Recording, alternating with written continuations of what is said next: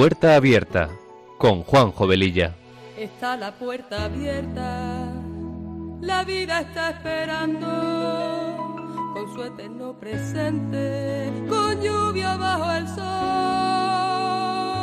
Está la puerta abierta, juntemos nuestros sueños para vencer al miedo que nos empobreció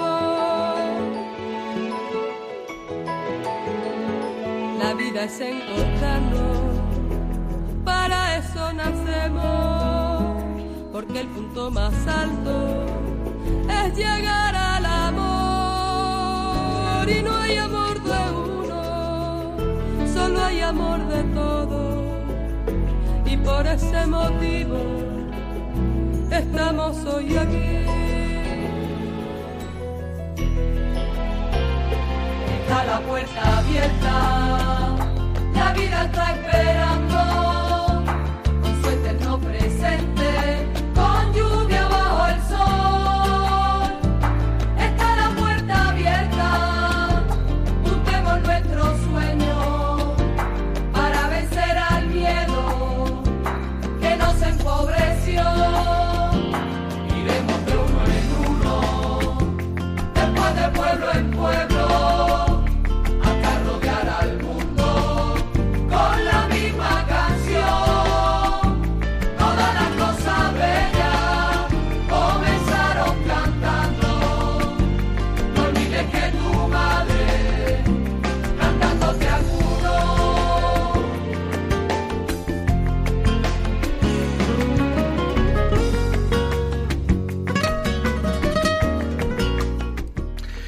Pues muy buenas tardes, queridos oyentes de Radio María. Mi nombre es Juan Jovelilla y comenzamos este programa de Puerta Abierta que se emite los sábados de 3 a 4 de la tarde con una frecuencia quincenal. Con estos buenos deseos y con esta preciosa música de fondo, nos ponemos en manos de nuestra Madre María y del Espíritu Santo, para que sean ellos los conductores del mismo, y que a través de esta emisora y de este programa en esta ocasión podamos llegar a muchas personas nuestra sintonía dice mucho de lo que queremos pretender hacer. Un programa que sea una puerta abierta a la esperanza, a la verdad, a los buenos recuerdos, que toque temas actuales, etcétera, acompañado de buena música, porque las canciones ponen palabras a aquello que sentimos y que no podemos o no sabemos expresar. Y todo esto dentro de un ambiente distendido, en el que también podamos compartir la buena noticia del Evangelio. En el último tramo del mismo abriremos nuestras líneas para charlar con vosotros y como dice nuestra sintonía, está la puerta abierta, abierta a la vida. La vida nos está esperando. No le pidas a Dios cosas para disfrutar la vida, sino dale gracias por la vida que te dio para disfrutar las cosas. Una vez que hayas comenzado a ver la belleza de la vida, la fealdad comienza a desaparecer. Si comienzas a ver la vida con alegría, la tristeza desaparece, porque no podemos tener el cielo y el infierno. Tú eliges, es tu opción. Y sin más preámbulos, empezamos.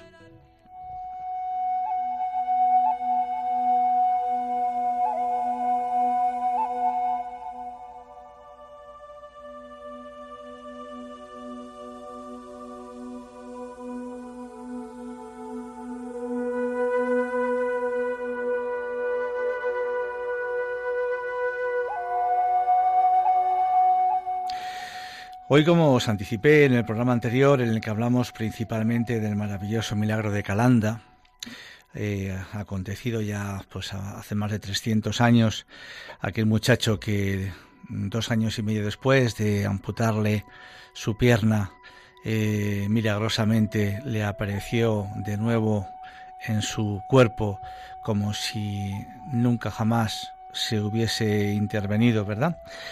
Pues eh, también hablamos de algún caso más eh, de similares características.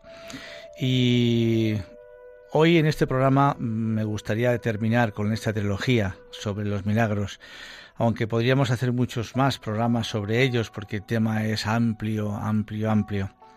Y en este caso nos quedó en, en el programa anterior un audio que no nos dio tiempo poneros sobre el testimonio de un eh, un italiano, Vittorio de Micheli. Este milagro aparece con el número 63 de la lista de milagros acontecidos en Lourdes.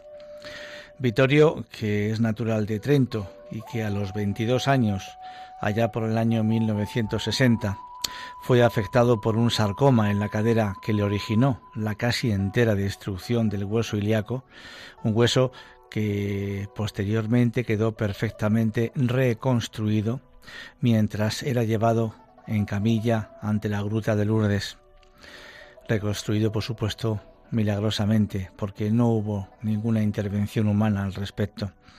En esta ocasión las técnicas modernas de diagnóstico permitieron ver enseguida qué es lo que había sucedido, aumentando sin embargo el misterio del cómo y el por qué. La entrevista se le hizo en el mismo Lourdes, es un lugar al que él eh, visita con frecuencia, se casó allí posteriormente y pues en muchas ocasiones trabaja y colabora como voluntario.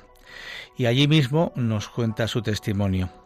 Comenta su labor en el santuario ayudando a los enfermos y él en esta entrevista que se le hace habla en italiano eh, el italiano aparece, como ya veréis, en el fondo de la entrevista, pero hay una traducción en español por encima para poderle entender perfectamente.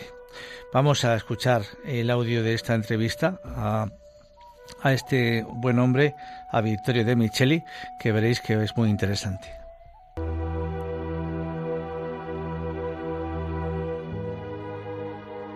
Este hombre, este hombre que ayuda a los otros enfermos, es un curado milagrosamente. Se llama Vittorio Micheli. Nació el 6 de febrero de 1940 en la región de Trento, Italia. En noviembre de 1961 hacía su servicio militar con los cazadores alpinos. Dunque, 30 anni fa sono partito per il servizio militare. Comenzaba mi servizio militar. Ho fatto tre mesi normalmente come tutti gli altri e poi y al cabo de tres meses dolori alla gamba sinistra. sentí unos dolores en la cadera izquierda. Poi i dolori man mano si El dolor se hacía cada vez más agudo y me llevaron al hospital militar de Verona. Me sacaron radiografías y encontraron una mancha negra en la cabeza del fémur y en la pelvis. Bajo la anestesia general me hicieron una biopsia y me pronosticaron un sarcoma en la cabeza del fémur. Osteosarcoma en el ala ilíaca izquierda, es decir, un tumor canceroso del hueso de la pelvis. En junio de 1962 el proceso de destrucción ósea progresa y los dolores le impiden caminar. Allora sono intervenuti i miei familiari e tramite qualche conoscenza in pochi giorni mi hanno fatto Yo avere fui enviado al Hospital Militar de Trento. per avvicinamento a casa e mi hanno fatto anche la Me escayolaron. per non perdere la gamba perché praticamente la mia gamba era attaccata El fémur estaba sostenido por la pelle, carne y no había hueso. Todo esto era muy doloroso. Eh. Era extremadamente doloroso. il quale mi sembra che era uno dei pochi ospedali allora in Italia che aveva la bomba Fui a un hospital equipado con bomba de cobalto. Là sono stato là tre giorni, mi hanno fatto tutti gli esami del sangue, Pero me trajeron de nuevo e a mi casa porque "Portate dijeron que no había nada que hacer. da Y mi vai a madre Lourdes". me repetía siempre, vete a Lourdes. Pero era soldado y necesitaba un permiso especial. Vittorio Micheli viene a Lourdes el 29 de mayo hasta el 5 de junio de 1963 con la peregrinación de Unitalsi. Su único tratamiento era tomar analgésicos para calmar los dolores. fatto il viaggio normalmente anche con dei dolori naturalmente. Arrivato a Lourdes ho fatto tutte le funzioni come hanno fatto tutti gli altri ammalati. Io non mi sono accorto di niente, solo che un po' il morale perché sa, all'ospedale militare erano tutti dei figli ammalati. En Lourdes seguí las celebraciones y vi que había aquí enfermedades mucho peores de las que había visto en el hospital militar. ¿En qué actos de las peregrinaciones, en qué celebraciones has participado y cuáles te han impresionado más? La procesión del Santísimo me ha impresionado mucho. Era la primera vez que venía a Lourdes. La, gamba destra, que era libera. En la piscina me he bañado a pesar de estar escayolado. Poi he fatto il mio pellegrinaggio, sono rientrato Volví a Italia al hospital militar. Io sentivo... Seguía escayolado, pero sentía que mi pierna estaba más fuerte. Lastre. Me hicieron radiografías. Y en las radiografías se apreciaba una singular reconstrucción del tejido de la pelvis que estaba antes completamente destruido. La cabeza del fémur se había regenerado de nuevo, una cavidad nueva situada a 4 centímetros por encima de la anterior. Eh, sí, natural. Pero sentía que iba mejor, hasta el punto de saltar por la ventana del primer piso con mi escayola. Entonces yo era mucho menos pesado que ahora. Volví a casa. Comencé a trabajar normalmente. Después de esta curación nunca he tenido necesidad de visitar a un médico. tutti gli anni. Portavano le lastre da, dall'Italia. He vuelto regularmente a Lourdes. Curado en 1963, Vittorio Micheli es el número 63 de los curados milagrosamente en Lourdes. Se casó en Lourdes en 1971. El obispo de Trento proclamó esta curación milagrosa el 26 de mayo de 1976, es decir, 13 años después del suceso. Hay en esta curación elementos suficientes para reconocer una intervención especial de Dios, Creador y Padre. Pues impresionante, ¿verdad? Eh, os recuerdo que Lourdes, lo comentábamos en programas anteriores, hay un equipo de médicos especialistas. Unos son eh, creyentes, otros no lo son son agnósticos o ateos y para que ese equipo de médicos dé luz verde a una curación como un acontecimiento que supera pues los conocimientos eh, humanos médicos pues eh, tienen que ver todos por unanimidad que ahí eh, ha ocurrido algo nosotros, por supuesto, diríamos que ha sido una intervención divina, obviamente. Ellos, estas personas, pues pueden decir que no lo entienden, no saben cómo es posible que en pocos días, en pocas semanas, una persona por sí sola pueda recuperarse de esa manera. No podrían entender en el siglo XXI como una persona a la cual se le amputó una pierna en Calanda hace tantos años, tantos siglos. En este caso concreto, pues habían sucedido dos años y medio de esa amputación y que de pronto apareciese esa pierna reinstalada en su, en su cuerpo, ¿verdad? Eh, obviamente siempre vamos a tener mm, dudas, es que yo no he estado presente. Y cuántas veces inclusive viendo con nuestros propios ojos pues acontecimientos importantes que nos superan y parece como que nuestra razón nos dice, bueno, pero a ver si esto no iba a ser verdad. A ver si esa persona que tenía el fémur destrozado, que no podía andar, que ya únicamente vivía a base de calmantes, a ver si cuando le hicieron la primera radiografía se confundieron.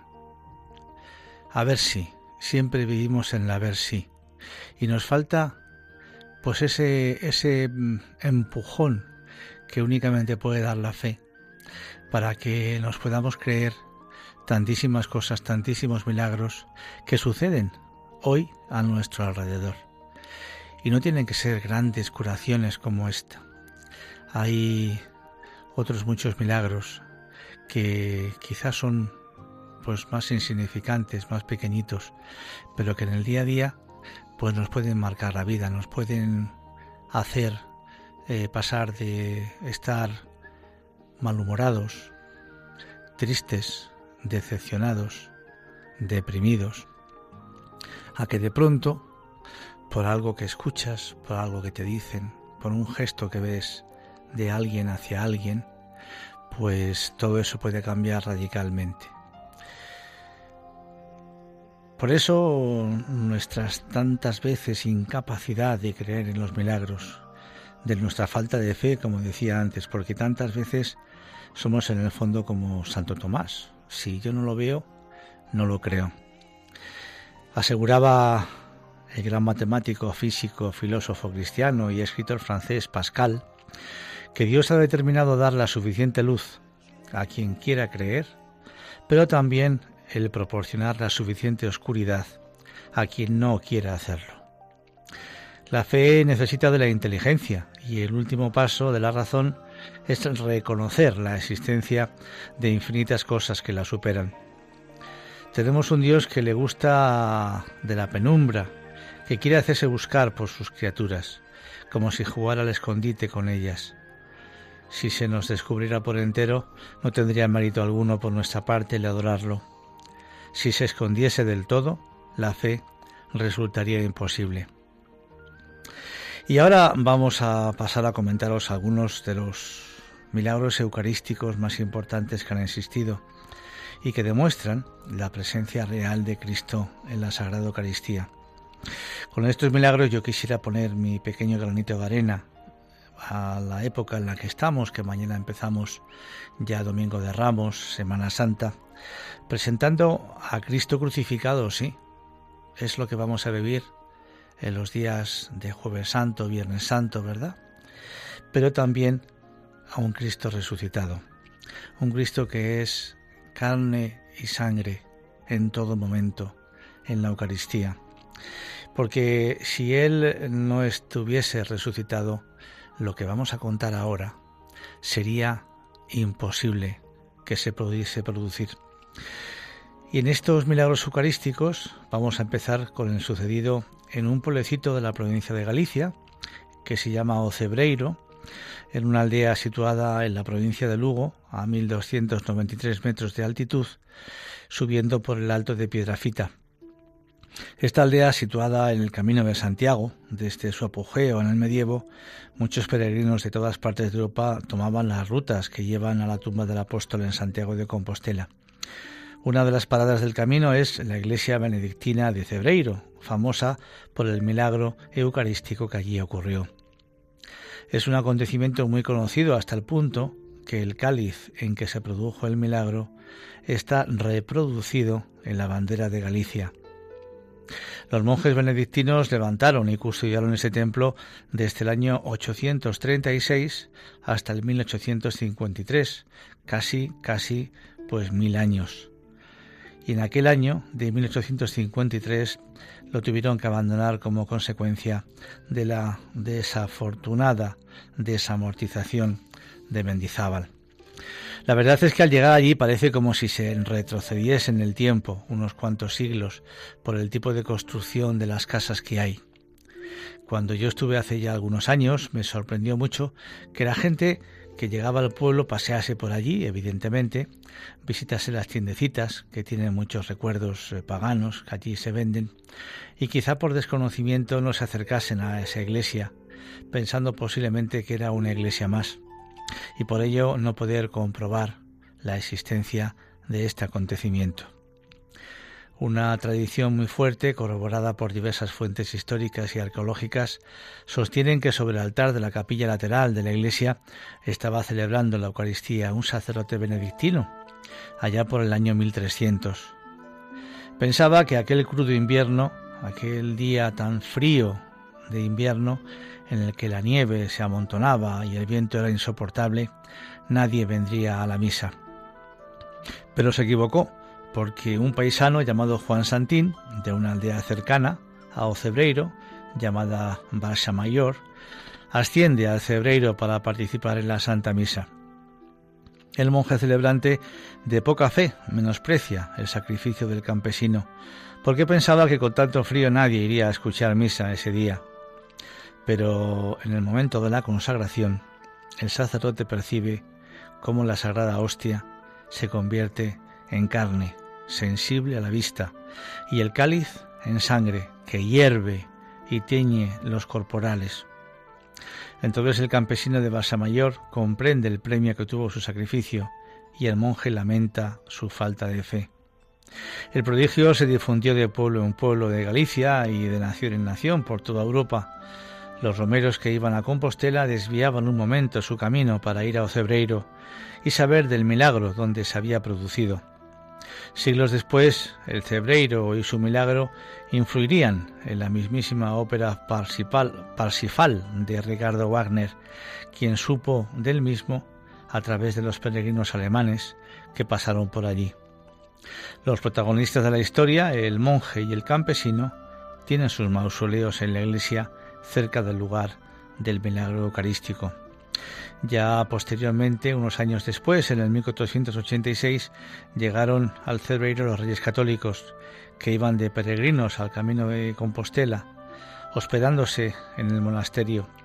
Querían conocer del prodigio que había sucedido en aquel lugar, en la Santa Misa. Los monjes le mostraron los corporales con la sangre que había quedado en el cáliz y la hostia en la patena y como recuerdo de la visita donaron el relicario donde se ha guardado el milagro hasta nuestros días.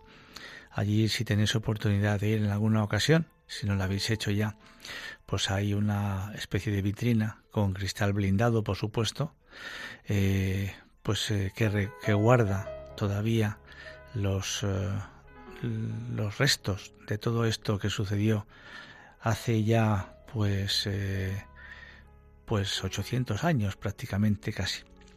En bulas pontificias de los papas Inocencio VIII y Alejandro VI se hace extensa mención de este milagro. He encontrado una canción popular muy curiosa que nos habla de este acontecimiento. Vamos a escucharla.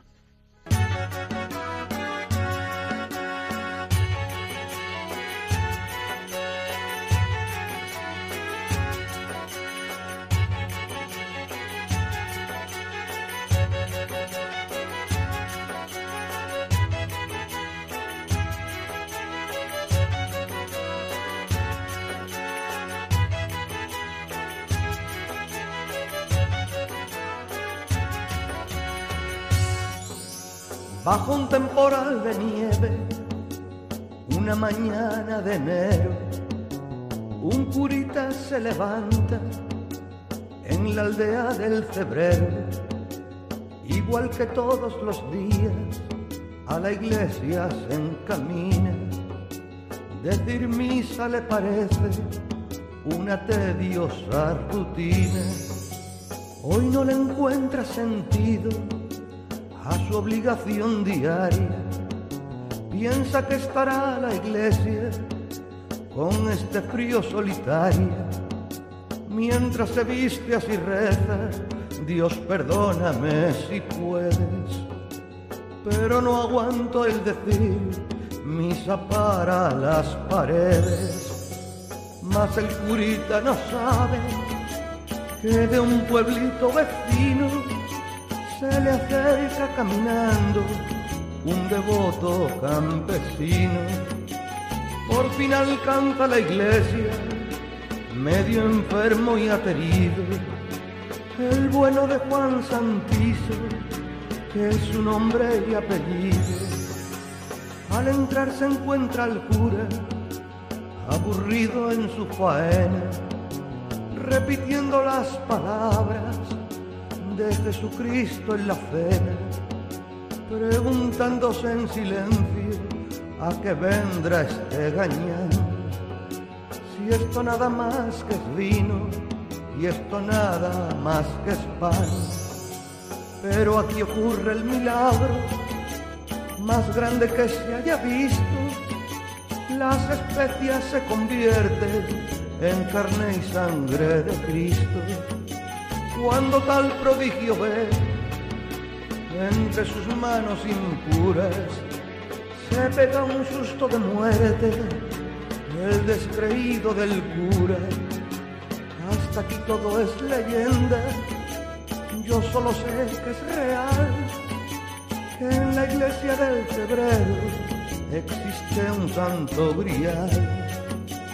Si tú te quieres creer que es el cáliz de esta historia, se alegrará tu camino al pórtico de la gloria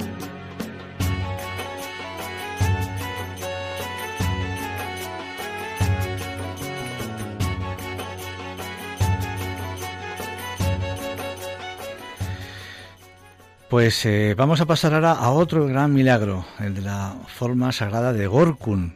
Vais a ver, eh, luego cuando charlemos con vosotros, a, ver si estos milagros eucarísticos los conocéis. En este caso, eh, este milagro sucedió fuera de nuestras fronteras, concretamente en Holanda. El origen de esta reliquia viene de las guerras de religión que asolaron el centro de Europa en el siglo XVI y el XVII con una feroz persecución anticristiana a consecuencia de la reforma luterana. Allá por el año 1572, un grupo de soldados seguidores del reformador protestante Zwinglio, doctrinalmente opuesto a los sacramentos católicos, asoló el templo de la ciudad de Gorkun y según la leyenda desvalijaron la iglesia y vertieron los cálices y esparcieron las formas eucarísticas por el suelo y las pisotearon y una de ellas experimentó la efusión de un líquido rojizo del color de la sangre por los huecos dejados por los clavos de la bota del soldado.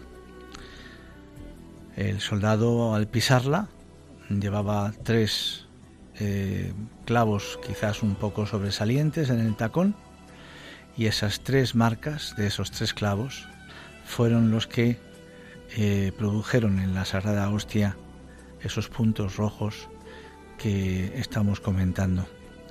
La fama de esta hostia consagrada se propagó por toda Holanda y Alemania y después de estar con varios propietarios acabó en Viena, en el palacio de Fernando Weidmer, capitán de los soldados del emperador Rodolfo II. Tiempo después, en 1597, sus descendientes lo trajeron a España, al monasterio del Escorial, donde fue depositada.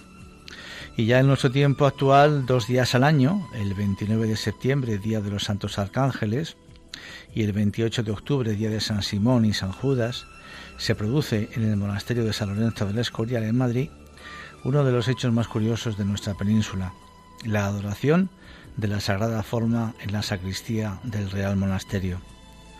Tras una misa solemne se invita a los fieles que lo deseen a acudir al recinto colindante, a la basílica, para venerar una reliquia que tiene nada más y nada menos que cuatro siglos de antigüedad, esta que estamos hablando de Gorkun. Cuando la sacristía se ha llenado delante de los ojos de todo el mundo un cuadro espectacular del gran pintor Claudio Cuello, titulado como el mismo acto religioso, La adoración de la Sagrada Forma por Carlos II, comienza a levantarse de manera mecánica poco a poco, muy despacito, y en el centro aparece una custodia con una hostia consagrada en la que se aprecian tres marcas pequeñitas de color rojo. Tras unos minutos el lienzo comienza nuevamente a descender, rodeado de la magnífica música de la escolanía, desapareciendo de esta manera de nuestros ojos. Yo he comentado con gente de mi entorno y la verdad es que este acontecimiento es poco conocido y por eso os invito pues principalmente todos los vecinos de Madrid y alrededores, a que podáis contemplar esta belleza que, como antes os decía, solo se expone el 29 de septiembre y el 28 de octubre en la Basílica, en el monasterio del Escorial. Yo estuve allí hace unos años y de verdad que es impresionante. Estos dos milagros se produjeron entre los siglos XIV y XVI y puede que no exista mucha documentación sobre ellos, pero el que ahora vamos a relatar, acontecido en el siglo XX, ya tiene suficiente información científica para poder analizarlo mucho más profundamente. El Papa Francisco fue protagonista de uno de los mayores milagros eucarísticos de la historia, el llamado Milagro de Buenos Aires. Vamos a contarlo. En 1996 se produjo este milagro en Buenos Aires, a eso de las 7 de la tarde de un 18 de agosto de 1996. El padre Alejandro Pecet, decía la Santa Misa en la Iglesia Católica Santa María del Barrio de Almagro, de Buenos Aires. Cuando estaba terminando la distribución de la Sagrada Comunión, una mujer se acercó para decirle que había encontrado una sagrada hostia abandonada en un candelabro en la parte posterior de la iglesia. Al ir al lugar indicado, el padre Alejandro vio la hostia profanada, la colocó en un recipiente con agua y lo guardó en el sagrario de la capilla del Santísimo Sacramento. El lunes 26 de agosto, es decir, pues unos días después, al abrir el sagrario, vieron con asombro que la sagrada forma se había convertido en una sustancia sanguinolienta.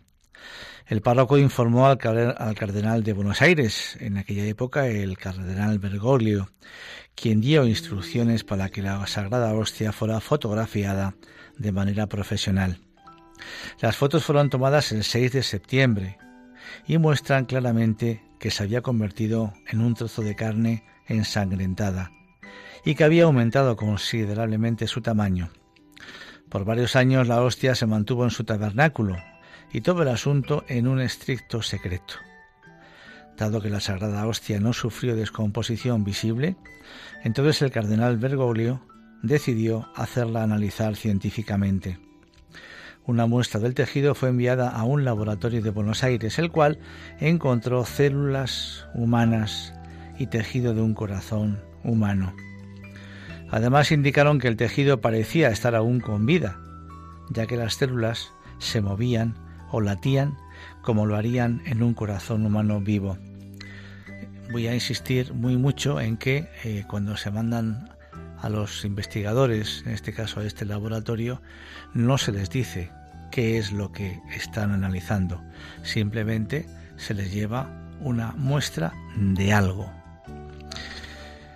Tres años más tarde, en 1999, es decir, eh, pues habían pasado ya bastantes meses, se contactó con el mm, doctor don Ricardo Castañón Gómez, conocido neuropsicofisiólogo boliviano, para realizar algunas pruebas adicionales. El 5 de octubre del 99, en presencia de los representantes del cardenal Bergoglio, el doctor Castañón tomó una muestra del fragmento ensangrentado y lo envió a Nueva York para su análisis. Y puesto que él no deseaba perjudicar el estudio, como os decía antes, no informó a propósito de la procedencia al equipo de científicos que lo iban a analizar. El laboratorio informó que la muestra recibida era de tejido muscular de un corazón humano vivo, coincidiendo con el estudio anterior. Cinco años más tarde, es decir, que estamos hablando de ocho años después, ya en el 2004, el doctor Castañón contactó con el doctor Frederick Zugibe, un cardiólogo reconocido y patólogo forense a nivel mundial, y le pidió evaluar una muestra, y una vez más, sin decirle nada de su origen. El doctor Zujibe determinó que la sustancia analizada era carne y sangre que contienen ADN humano, declarando lo siguiente. El material analizado es un fragmento del músculo del corazón que se encuentra en la pared del ventrículo izquierdo, cerca de las válvulas. Este músculo es responsable de la contracción del corazón. Hay que tener en cuenta que el ventrículo cardíaco izquierdo bombea sangre a todas las partes del cuerpo. Bombea sangre a todas las partes del cuerpo. ¿Y qué hace? Y yo pongo unos paréntesis ahora. ¿Qué hace el corazón de Jesús en su iglesia? Sino bombear constantemente ánimo, eh, cariño, protección, para que ese cuerpo, que es su iglesia, en el que, en el que estamos tú y yo, querido oyente, pues podamos tener vida. El músculo cardíaco está en una condición inflamatoria y contiene un gran número de células blancas de la sangre. Esto indica que el corazón estaba vivo en el momento que se tomó la muestra. Mi argumento, sigue el doctor Zujibe, dice que es que el corazón estaba vivo ya que las células blancas de la sangre mueren en cuestión de minutos fuera de un organismo vivo y requieren de un organismo vivo para mantenerse. Estas células blancas de la sangre habían penetrado el tejido, lo que indica además que el corazón habría estado bajo un estrés severo, como si el propietario hubiera sido severamente golpeado en el pecho. Fijaos bien que es lo que vamos a vivir estos próximos días de Semana Santa. Toda una pasión de un hombre que recibe una auténtica paliza. El doctor Zujibe comentó que científicamente era un hecho inexplicable y cuando le explicaron su procedencia comentó ¿Cómo y por qué una hostia consagrada puede cambiar su carácter y convertirse en carne viva y sangre humana seguirá siendo un misterio inexplicable para la ciencia, un misterio totalmente fuera de mi competencia? En resumen, los estudios mostraron que la sagrada forma se había transformado en una parte del ventrículo izquierdo del corazón de una persona de aproximadamente 30 años, cuya sangre era el grupo AB y que había sufrido mucho al morir. Con seguridad maltratado y golpeado. Los científicos que hicieron el estudio no sabían que se trataba de una sagrada forma. Se lo dijeron después de los análisis y quedaron asombrados, pues tiene glóbulos rojos, glóbulos blancos y células palpitando y latiendo, y al clavarle una jeringa salía sangre. Pues para confirmar todo esto, vamos a escuchar un audio comentado por el mismísimo doctor Castañón. Ahora voy a entrar a un tema que es muy interesante y que seguramente lo voy a tratar con más profundidad. Me llama el cardenal de Buenos Aires. Les recalco esto porque la Iglesia, después de tantos años de trabajo, valora estas investigaciones. Entonces me llaman porque en Buenos Aires resulta que hoy hay la moda de que cierta gente comulga con la mano. Entonces alguien hizo caer la hostia y como la hostia estaba sucia, ya no la quiso levantar, consagrada.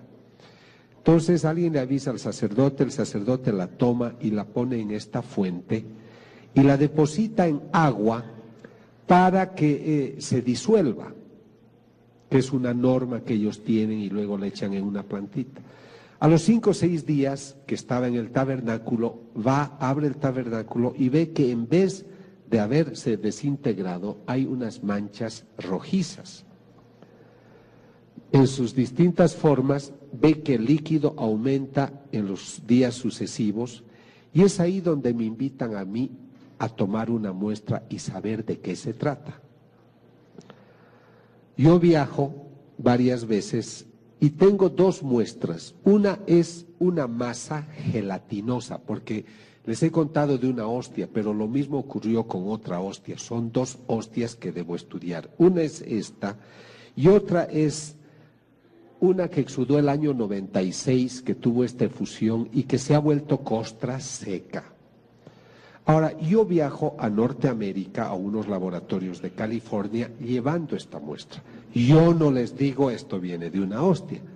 El estudio a ciegas consiste, señores eh, laboratoristas, tengo esta muestra, analícenla. ¿Cuál es el resultado? Doctor, la muestra que usted ha traído es músculo del corazón, músculo del miocardio, del ventrículo izquierdo. Es el primer resultado. Pero hay muchas cosas que descubrir. Este estudio ya lo estamos realizando desde el año 99. Pero hace, unas, hace un par de meses descubrimos que había un gran experto en cardiología, en patología y en bioquímica. Es el único profesor que ha escrito un libro cómo pronosticar de qué ha muerto una persona cuando el corazón ha sido lesionado. Entonces, este profesor es un profesor muy famoso, el profesor Tsukibe. Entonces, se le entregan a él las muestras y él dice, esta persona que tenía este corazón tiene que haber muerto muy maltratada porque en su corazón hay lesiones que muestran que ha sido muy golpeado. A este hombre lo han torturado. Él no sabe que esto es una hostia. Y luego, ¿qué es lo que sucede? Él dice, pero algo ustedes me tienen que explicar. ¿Cómo es posible que cuando yo estaba estudiando esta muestra, la muestra palpitaba, latía? Así que explíquenme cómo le sacan ustedes el corazón a un muerto y me lo traen vivo hasta mi laboratorio en Nueva York.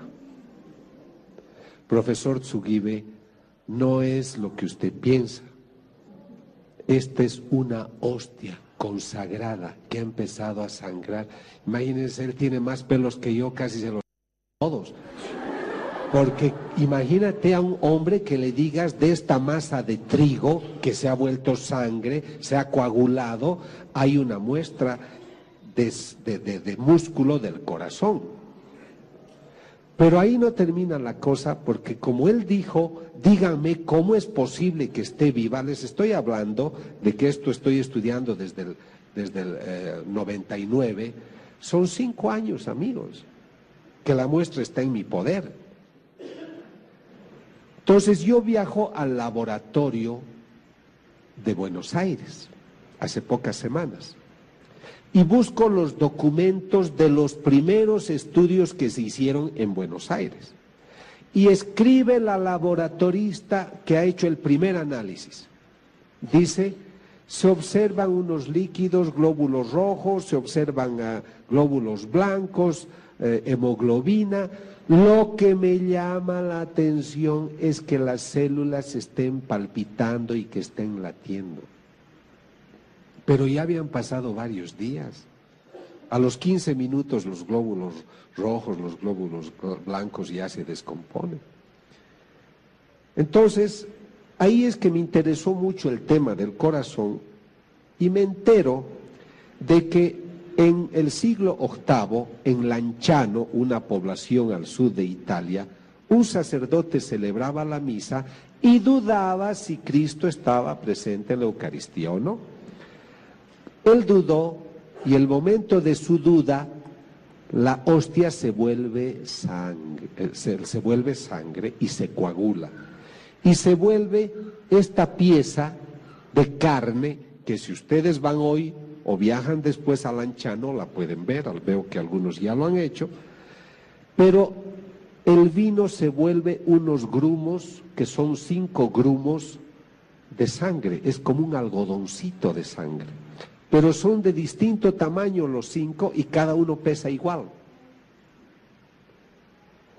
Y, ellos, los italianos, la conferencia episcopal, invita en los años 70, esto ocurrido en el siglo VIII, repito, pero se conserva, y entonces invitan a este profesor, que es el profesor Linole, experto en bioquímica, patólogo, a que haga estudio. Y este doctor nos dice, es músculo del corazón, igual que la muestra que ustedes tienen. O sea que la muestra que yo tengo de la hostia de, Buenos Aires, que es de los años 90, 2000, es la misma que esta, es de la misma persona. ¿Qué opinan? Lo demás ya no les cuento porque si no ya no se compran mi libro. Entonces resulta mentira, no he traído el libro que habla de eso. Entonces miren, Acá estamos hablando de, creo, de una prueba de algo extraordinario. ¿Puedo yo comprobar que Cristo está presente en la Eucaristía? El Señor dice una mística, yo hago milagros para los ciegos y los sordos. Pero no quisiera hacer milagros, quisiera que creyeran por fe. Yo no soy nadie para poder decirles, esta es la prueba. Pero yo creo, quiero ponerles sobre la mesa los resultados de las investigaciones para que ustedes lo mediten y ustedes lleguen a sus propias conclusiones. Yo no puedo explicarme respecto de las imágenes que una imagen de yeso exude. ¿Por qué esta pared de yeso no exuda? ¿Por qué solo las imágenes sagradas? Entonces, yo creo que ustedes tienen que meditar qué nos está queriendo decir el Señor a través de los siglos. Pero luego me entero que en el siglo XIII, también otra persona, otro sacerdote, no creía que Cristo estaba presente, esto en Orvieto, en Italia también, y cuando está dudando de que si Cristo está presente en la Eucaristía o no, el corporal que tiene se llena de sangre. Pero aquí ocurre algo impresionante porque la sangre chorrea el altar y cae al suelo y el piso es de mármol. Y si ustedes van a ver hoy, ha penetrado la sangre al mármol y está ahí. Entonces sale, rebalsa y penetra. es debido a esta experiencia del siglo XIII que el Papa Urbano, que se encontraba cerca de Orvieto, viaja al lugar a ver este milagro y Urbano IV pide a, Santo Tomás de Aquino hacer la misa, el ritual, la ceremonia para establecer la fiesta de Corpus Christi. O sea que sepan ustedes de que la fiesta de Corpus Christi nace de un milagro eucarístico. Fantástico. Eh, yo he escuchado ya este audio unas cuantas veces antes de venir al programa y cada vez que lo escucho me impresiona más. Eh, es un poquito más extenso, pero hemos intentado recoger lo más importante de este gran acontecimiento. Vamos a abrir las líneas, eh, Germán, si te parece, eh, mm, para un poco comentar con nuestros amigos, nuestros queridos oyentes, pues algo que tenga relación con esto, este milagro del monasterio del Escorial, que se guarda en el monasterio del Escorial, el milagro de Cebreiro, eh, el anciano en Italia, etcétera. Vamos a dar el teléfono 91005 9419 91005 9419. Y decía, pues el anciano en Italia en el año 700, Bolsena Orvieto en 1264, Ocebreiro en 1300, Gorkun en 1572, Buenos Aires en 1996 y otros muchos que aquí no hemos comentado, nos deberían confirmar el gran milagro que se produce en cada Sagrada Eucaristía. La Eucaristía no es el recuerdo de un acontecimiento que se produjo en la última cena hace dos mil años, sino es volver a vivir hoy con toda su esencia, con todo su contenido, con todo su esplendor, con todos los adjetivos que nos podamos imaginar ese mismo acontecimiento. En definitiva, poder comer hoy de nuevo el cuerpo de Cristo y beber su mismísima sangre. Qué gran misterio que Dios nos desvela a través de estos grandes milagros. Es realmente impresionante. Por eso, cuando estamos viendo pues una custodia con la sagrada forma expuesta, la fe es la que nos dice lo que de verdad ahí está. No estamos viendo una cosita redondita, eh, blanca, sino algo mucho más profundo, mucho más grande. Sergio, adelante, buenas tardes, ¿cómo estás? Buenas tardes, paz y bien. Muy bien. ¿qué tal? Pues nada, gozando, gozando de, todo lo que nos, nos cuentas, que, que, no, no sabía, vamos, no, no sabía, y bueno, pues enriqueciéndonos entre todos, y bueno, pues milagros a tu plen. Por supuesto. Por supuesto. Nada, decir rápidamente que en un pueblo de la zona de Sagún de León, y a Muñío, pues, eh, pues una señora nacida allí, que no sé, ya hace años que, que no sé de ella, pero bueno, yo sé, sé que hemos estado, hemos estado, estamos y estaremos en oración. Eh, pues esta señora me comentó que, eh, que en su día había una enfermedad, le llamaban el mal de moda, y el mal debía ser finales del siglo XIX, principios del siglo XX, y había infinidad de personas que fallecían de ello, y fallecían en los pueblos alrededor, y en Villamuñío parece ser que no, no fallecía nadie, según me comentó esta señora. Luego vino la guerra civil, y fueron muchos mozos al frente y, fallecían mozos de todos los pueblos y de Villamuñío no fallecía nadie. Curioso. Y luego vino el aceite de colza, en los años 80 del siglo pasado, y fallecía gente de los demás pueblos y de Villamuñío no fallecía nadie. ¿Y dónde estaba el truco? Porque el truco era sencillísimo, chupado. Eh, la iglesia abierta siempre, las 24 horas, hiciera frío, calor o lo que fuera. Simplemente eso. Caray, pues eh, oído navegantes, ¿no? sí, sí, sí. Y esto, bueno, pues dentro de los infinitos milagros, milagros no son ni miles ni millones, son infinitos. El Señor es infinito, toda su obra es infinita. Pues gracias por el testimonio, Sergio, como siempre. Un abrazo. A vosotros. A vosotros Buenas tardes. Adiós. Buenas tardes. Adiós. Alexis de Las Palmas, adelante. Hola, buenas tardes. Buenas tardes. Adelante. Nada, le, llamé al programa porque llegué de la playa en ese momento, aquí en Las Palmas hace buen tiempo ahora. Qué suerte. y entonces, sí, la verdad es que sí. Y nada, y entonces estaba escuchando los testimonios de este señor que hablaba del libro que había escrito. Sí. Entonces llamé al programa interesándome por el nombre del libro para regalárselo a mi hermana que todos somos practicantes en mi casa, pero ella, es muy practicante, reza muchos rosarios y siempre, bueno, está muy involucrada, ¿no? Bueno, el nombre del libro no lo sé, no lo sé, pero el, ah. doctor Castañón habla así fugazmente en la entrevista, pero eh, si buscáis en internet, eh, por, a través de su nombre, doctor Castañón, eh, espera que estoy buscando su nombre completo, don Ricardo Castañón Gómez. Ahí veréis eh, todo lo que él tiene mm, puesto en internet, eh, su bibliografía y seguramente que ahí lo podrás encontrar. Bien, este es el señor, el doctor que escribió el libro. No, no, este señor es un médico que ha sido el que ha llevado adelante todos los análisis que últimos que se han producido sobre la sagrada forma de que se convirtió en, carne y en sangre de Argentina. Es un médico que ah, es el que se ha encargado de esas investigaciones. ¿eh? Ah, bien. Por comentarle nada más una cosa, mm, yo por ejemplo, yo en Las Palmas hay un sitio donde se llama San Blas, que es aquí en, Legueta, sí. la zona de Legueta, el casco antiguo de la ciudad, y entonces eh, yo hice una promesa de, bueno, una devoción, ¿no? De los primeros jueves de mes, ¿no? Son seis primeros jueves de mes consecutivos, ¿no? Y entonces yo el primer, el primer mes que yo lo hice, que se suele rezar la pasión de Cristo, la, la pasión de Cristo, la dolor, dolor de la Virgen y todo esto, ¿no? Entonces yo sentí como, me dieron muchas ganas de llorar en su momento, eh, empecé a llorar, llorar y llorar, me dio como una gran humildad y le pedí perdón al Señor por todos los pecados que habíamos cometido, ¿no?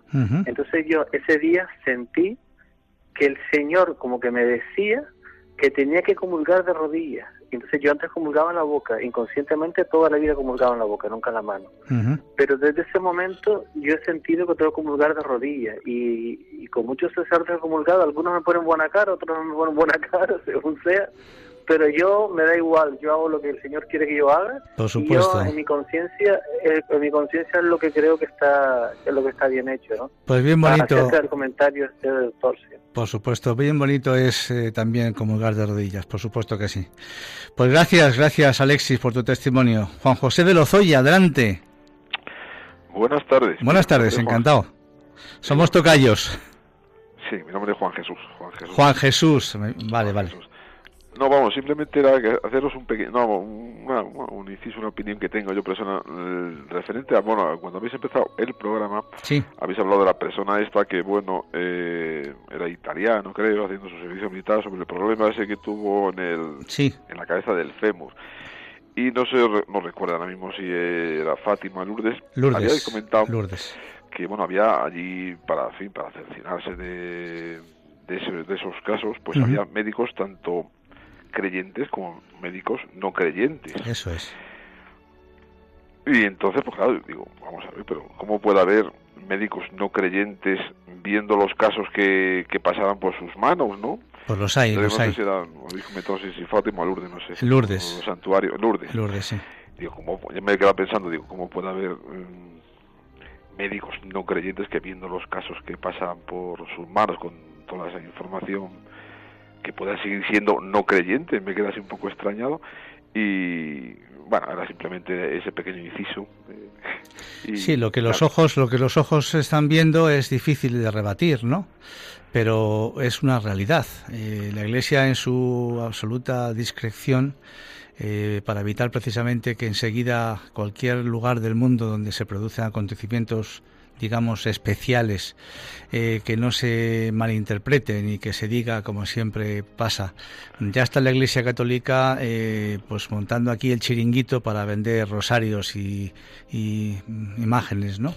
Pues eh, pues evidentemente lo que hace en este caso es que existe un equipo de médicos que tienen que ponerse de acuerdo al final en que ese acontecimiento es sobrenatural, que la medicina no tiene suficiente capacidad como para para decir que eso eh, se puede llevar a cabo por hombres de carne y hueso. Y ya está. Eso es así, efectivamente, Juan Jesús. Pues gracias por tu testimonio. Eh, Hugo de Madrid, adelante. Eh, buenas tardes. Buenas tardes. mire, yo he escuchado el programa muy interesante, pero quería solamente hacer una puntualización y preguntarles. Adelante. ahora mismo eh, la ciencia dispone del ADN, puede tener acceso al ADN de Jesucristo nuestro Señor. Claro, porque es que se hay, eh, lo que se ha mm, investigado es un tejido que corresponde a nuestro Señor Jesucristo. Nuestro Señor Jesucristo está en la sagrada forma. Y por supuesto, eh, mm, eh, no, no cabe ninguna duda de que cuando comulgamos, Jesucristo entra en nuestra casa en nuestro, digamos, en, nuestro interior. Por eso es imprescindible no solo ya comulgar de rodillas y sin mano, sin tocar la sagrada forma, sino estar exento de todo tipo de pecado. Es decir, pasar antes por la confesión. Pero yo lo que quiero saber es si desgraciadamente el, el, ADN de nuestro Señor Jesucristo puede estar en manos de personas que no, no creen. Solamente esa pregunta. Muy amable y muchas gracias. Pues nada, encantado. Buenas tardes. Pues me dice ya mi compañero Germán que, tenemos que terminar. Como siempre, nos quedamos cortos. Nos quedamos cortos de tiempo. Hoy podíamos estar hablando largo y tendido de todo esto, pero el tiempo se acaba. Y, en fin, ha sido un verdadero placer estar con todos vosotros. Ojalá pudiésemos haber charlado un poquito más, pero creo que el tema lo merecía más que nada pensando en el tiempo que vamos a vivir en la próxima semana y os emplazo, Dios mediante, al sábado 7 de abril para volvernos a encontrar en este programa de Puerta Abierta a las 3 de la tarde. Y un inciso nada más, que no seamos cristianos de Viernes Santo, que seamos cristianos de Domingo de Resurrección. Esta frase la he escuchado esta mañana a un sacerdote, me ha encantado y la quería compartir con vosotros. Pues feliz Pascua de Resurrección a todos y, y hasta el próximo programa. Muy buenas tardes. Adiós.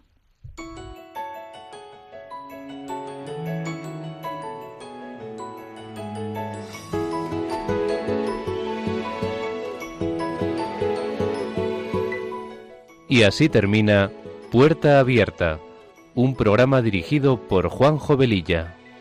Está la puerta abierta, la vida está esperando, con su eterno presente, con lluvia bajo el sol. Está la puerta abierta, juntemos nuestros sueños para vencer al miedo que nos empobreció. Vida es encontrarnos, para eso nacemos, porque el punto más alto es llegar.